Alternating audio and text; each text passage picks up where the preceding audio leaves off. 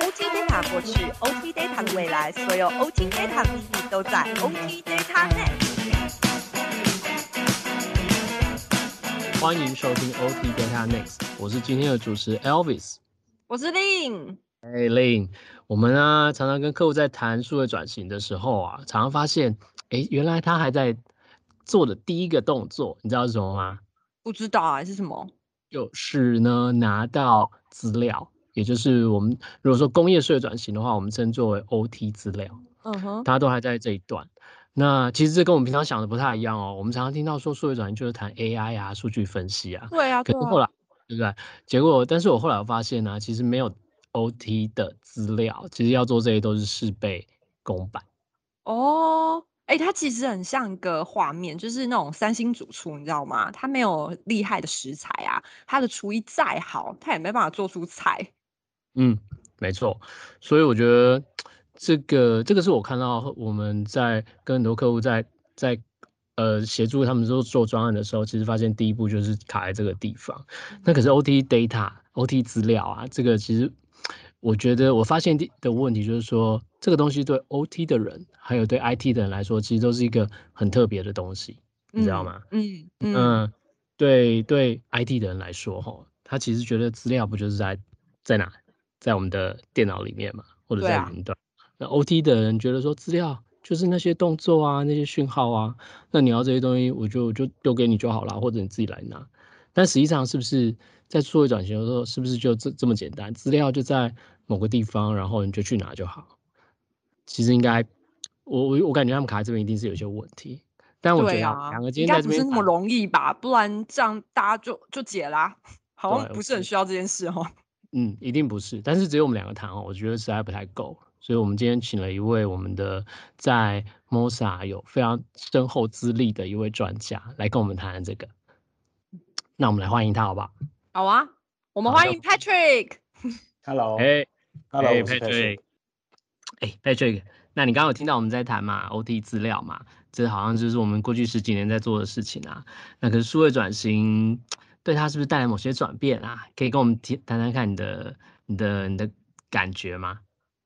可以啊，可以啊。我刚刚其实偷偷听了一下两位两位的谈话。那其实呢，OT data，OT 的 data 其实一直都在的。只要你有机器，你有设备，其实你就会有 OT 的 data。那 OT data 在这个时候特别的不一样，是因为我们对 OT data 的期待已经转变了。我们过去呢，大家都知道，因为要做工厂自动化，要做什么智慧城市啊，这些 OT 的 data 呢，我们通常只是做设备。或者是机器设备的状态的资料，可是接下来面对这个数位转型，啊，产业的这个需要也越来越多对资料，所以其实 OT data 呢，从原来的自动化的过程，啊，为了要符合这个数位转型的需要之后呢，这个 OT data 从原来的设备资料的状态转变成它需要提供我们做一些商业的判断或决策了，所以它的本质已经做了一些不一样喽。嗯，所以本质有改变了，对不对？它目的不一样了。对的，啊，过去的资料比较像，就像我刚刚说的，其实过过去的资料比较是设备的状态吧。那现在我们要对 OT 资料的期待呢，是希望用它来做预测。嗯。而且这就让我想到说，其实好像不就是这件事情，其实在像再生能源也常常会看到，因为过去啊，其实我们监控这些数字，就是为了要知道当下产了多少电。但是现在呢，透过感测器，其实及时的收到一些旁边周围环境的数值，就可以做预测接下来半小时的发电量。而且更棒的是，你可以把实际的发电跟这个预测值去做一个比较，发现说，哎，它的落差变大的时候，哎，那就可能是太阳能板上面有污渍，所以影响了它的发电量。那这时候啊，客户的系统它其实就会通知营营运商说，哎，你要开始做预测保养喽，你就不要。在等到定期维护的时候才清掉这些污渍。嗯，真的，就说的很棒哦。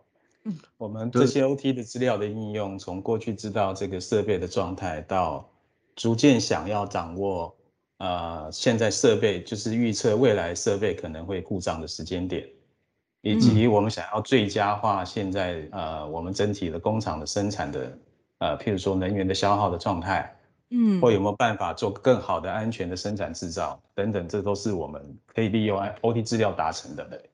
嗯，没错，而且我觉得你刚刚提到能源啊，刚刚提到工厂啊，其实还有很多各式各样的应用，油啊、水啊、交通啊，我都有看到类似在谈怎么利用资料，然后做一些更、更、更、更有效，或者说更直接点，就是赚更多钱的事。嗯，哎呀，谈太多钱我们也有点俗嘛。其实 我们如果讲稍微稍微文雅一点是，其实是说我们利用呃过去的 OT 资料是在做自动化嘛。嗯，那未来的 OT 资料呢？我们希望这个 OT 资料可以协助我们做出更正确、更精准的决策。哦，我觉得听起来这个 OT 资料在登短廊哎，它感觉变得好棒哦，它可以做很多以前不能做的事情。但是其实我们都知道啊，小孩在长大过程中啊，可能都会有所谓的父母很害怕那三个字——叛逆期。那我你就会担心说，哎，我我应该要怎么跟这个长大的小朋友相处呢？那你们觉得 OT 资料呢？他是不是也有叛逆期？这个我觉得应该给 Patrick 来回答一下。哦，好，你你你是想避开这个话题吗？Elvis 爸爸，对他一直把他的时间分到我这里来。这个我们要另外开另外一个题目，如果要谈那个叛逆期这件事情。不过今天我们是谈 OT data，那 Patrick 你觉得真的资料？我觉得我觉得登岛狼很有意义，的确是这样，它重要性变高了。可是这应该带来一些，就是刚刚另讲的叛逆期这种这种事情吧？嗯。其实，在收集 OT 资料的过程中，我觉得我们确实碰到蛮多的挑战，或者是我们的客户其实碰到蛮多的挑战。我举几个简单的例子，譬如说资料的安全性，因为物联网的关系呢，其实很多资料的传递是透由这个网络，但是这个网络呢，不是过去的区域网络，而是我们所谓的 Internet 的这种广域网络。那所以在资料传输的过程，它经过了很多的端点，或或者是节点。那就会增加资料的不安全性。譬如说，我们知道，其实最近，哎，大家应该有听说吧？这个新闻还蛮大的啊。嗯。美国的油管被被害嘛？对。导致它。对。那你知道，这油管其实是供应不只是呃汽车、飞机的燃料，它也供应了家户的一呃那个暖炉的燃料。嗯。所以你知道，没有这个燃料，你基本上你可能在家里就很冷了，冬天的时候。嗯。对。所以这个害其实是对。对产业的影响是很严重的。那还好是说，其实，在产业安全这个议题上面，有非常多的呃，跟跟应用或者跟垂直市场相关的标准在哪里？啊，像我们比较熟悉的，像六二四四三四四之一啊，这些都是在要求我们在做这些产品跟系统的时候，必须要特别去注意这个资料流的安全性。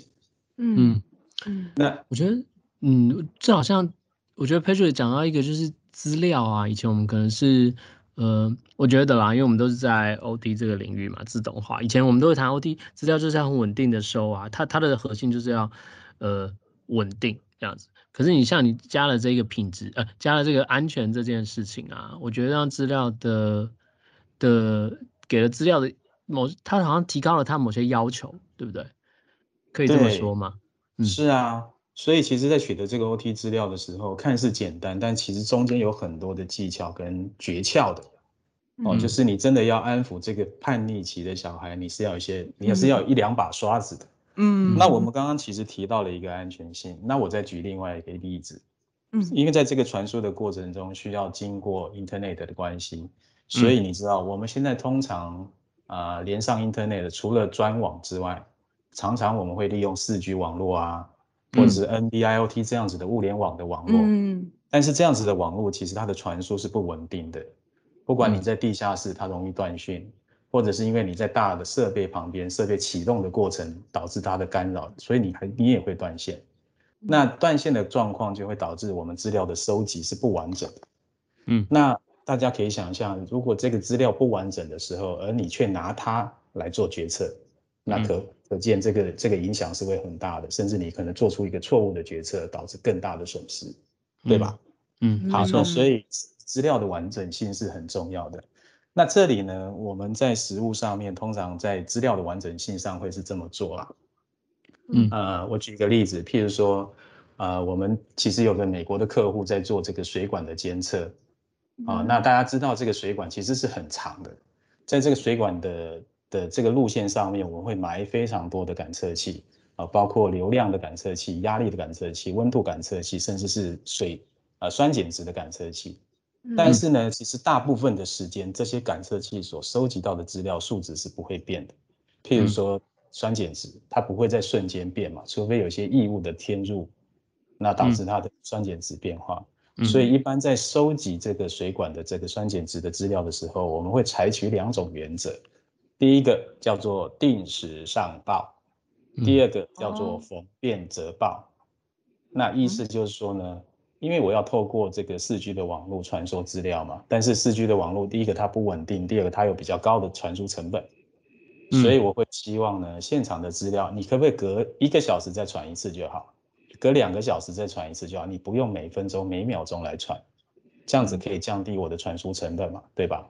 但是呢，又想另外一方面，我又有一个需要是，万一这个水质的的酸碱度变化的时候呢，我又想要马上知道。所以通常会施予这两种的呃设计方式，让现场的资料呢不但能够定时稳定的，而且不用浪费太多的频关跟成本，定时传送上来。同时呢，我也会在在现场端呢设计一些本地的智能，让这个酸碱值变化超越到某一个程度的时候，能够主动的回报给我。那这些都是在促进我们资料完整性这个挑战的时候，可以去。呃，算是施施做的一两个小技巧。哦，好 smart。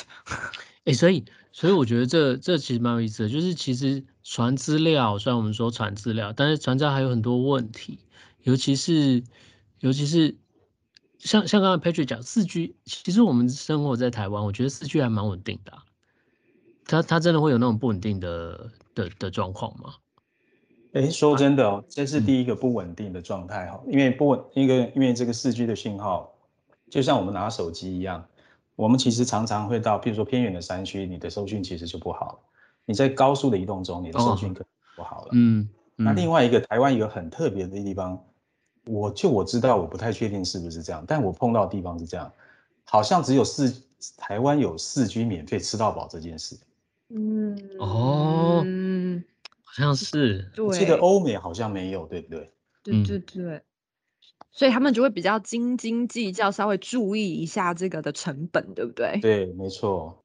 我倒是我倒是刚刚听了 Patrick 这样讲啊，我觉得还有一个就是，我也是之前有遇到，就是刚刚提到要很多量嘛，那品质这是一件事情，那量的话，它变大以后，我觉得我觉得。在传输上，从我的经验来说，我其实我的确遇我就是以前你知道以前的控制它也是在传输，控制也在传啊传啊传啊。但是现在当我要传更多的资料的时候，也许是加了影像，也许是加了更多的资讯的感测器，它也要传输的时候，我的确遇到就是客户会担心，就是说你现在传输的这么多资料，跟我在控制的资料都在同一网络在传的时候，会不会有影响？那？的确也听过那种大量的 video 在传的时候会排挤到控制的资料，这是我这是我看到另外一个当当你量要求变高的时候会出现的一个问题，所以所以我也是看到现在很多新的技术，比如说大部分现在呃自动化都在谈都使用的是以太网络嘛，那以太网络有一些新的技术像。嗯，现在一个叫 TSN（Time Sensitive Network），它其实就是在解决在数位化、数位转型时代要更多的资料，但是又要确保这些不同种的资料不会互相干扰、延造成延迟。像这个新的技术也一直在发展当中。对，嗯，就像是说我们在刚刚一样，是在这种所谓的四 G 网络传输资料的时候啊，为了要降低或者是让这个资料传输更有效率，而不至于是 garbage in、garbage out。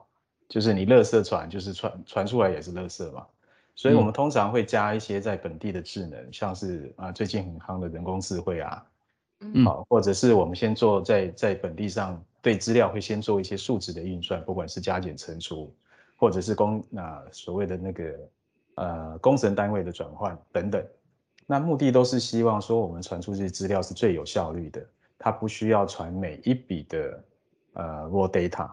能够传出去的资料的资料就是我们想要的资料。嗯。像这样子的一个所谓呃资料算是洗练的过程吧，嗯，让资料的传递是更有效率的，也是一个我们可以啊，或者是也是一个我们在啊面对，就是我们客户上面应用上面常常也会碰到的一些问题啊。嗯，可以，所以你说其实某些资料还是需要做一些转换，或者你说提炼，然后再把它传成比较有意义的的资的的。或者说提炼出来变成一个比较有意义的事情，比较有意义的值，然后资，然后再把它传到，嗯，也许是上层的分析的系统，会中间资料其实还需要一个再转化。是啊，会有这种需求。会像客户的一般我们感测器读出来的资料啊，它可能都是一些一二三四五六七这样子的一个数字，它其实不具备特殊的意义，但是具有呃经由我们本地的一些工程单位的转换之后，你会发现。啊，也许它这个数值其实你读出来是两百五十六，但实际它代表的意义叫做五公斤，或者是二十度 C，嗯，好，或者是呃三伏特的电压等等。那这样子的数值对客户的应用来讲就会变得更有意义。嗯嗯，哎，真的，这样听起来，我觉得我刚刚听了几个，我帮大家 recap 一下。我听到的是，嗯，在数位转型要的资料，它其实要求有，我我听到几个，第一个是资料要。安全，然后第二个是资料的呃实时性、及时性，不能被干扰，不能因为资料太多就被干扰。还有一个是资料的完整性，要确保资料即使在不好的情传输不好的情况下，它还是可以完整的传输所有的资料。然后最后一个，我想叫它叫资料，你必须要让你必须要做一些加工，或者说你要把值变成有意义的讯息。我觉得这第四个就是资料，这样子才能够 ITOT 才能够把这些资料可以 run 得很顺。嗯，真的，而且我的感觉是啊，虽然前面听起来好像觉得这个工业资料好像很叛逆、很不听话，一不小心惹到它，你就会拿到不能用的 OT 资料。但是其实听完 Patrick 跟 Alphys 的分享之后，你会发现说，或许其实我们太古板了。你其实只要好好理解，说 OT 资料它正在转变，它正在长大人。那你学会用新的方式跟它相处，其实你还是可以拿到你需要的 OT 资料哦。嗯，的确是这样子。那呃，我想说，在最后啊，我觉得有一个问题想要问一下，嗯，Patrick，就是这样子 OT 资料在顺转这样一直一直这样 run 去，这还是一个方向跟趋势嘛？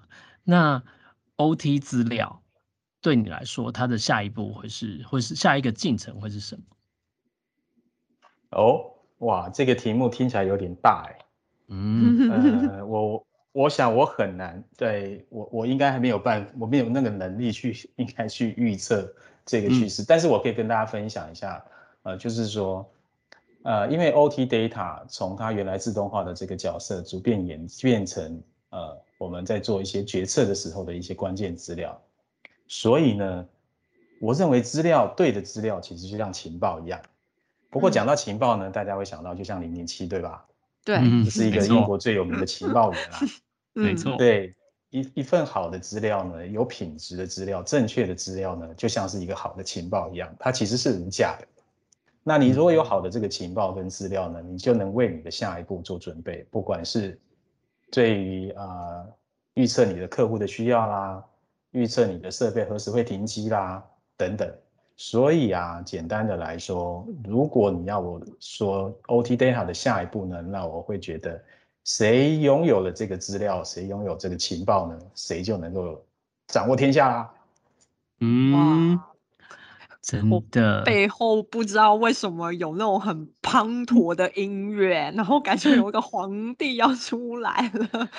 但是我觉得我蛮能够想象的。但是延续这个话题，其实我觉得最重要是刚刚我们这整个 podcast 讲了一个很重要的重点是，其实你要学会跟你这 OT 资料相处，你才可以拿对资料，不然你可能就得错了天下，因为你得错了资讯。对，所以呢，大家还是要好好的听一下这个 podcast 哦。那当然，因为我们也知道说，OT 资料它正在长大嘛，所以你需要学新的方式来跟他们相处。所以接下来我们的 OT Data Next，我们会持续跟大家分享这些心法，让你教你怎么跟你的 OT 资料相处哦。那我们就下集见，拜拜，谢谢 Patrick，拜拜，谢谢，谢谢。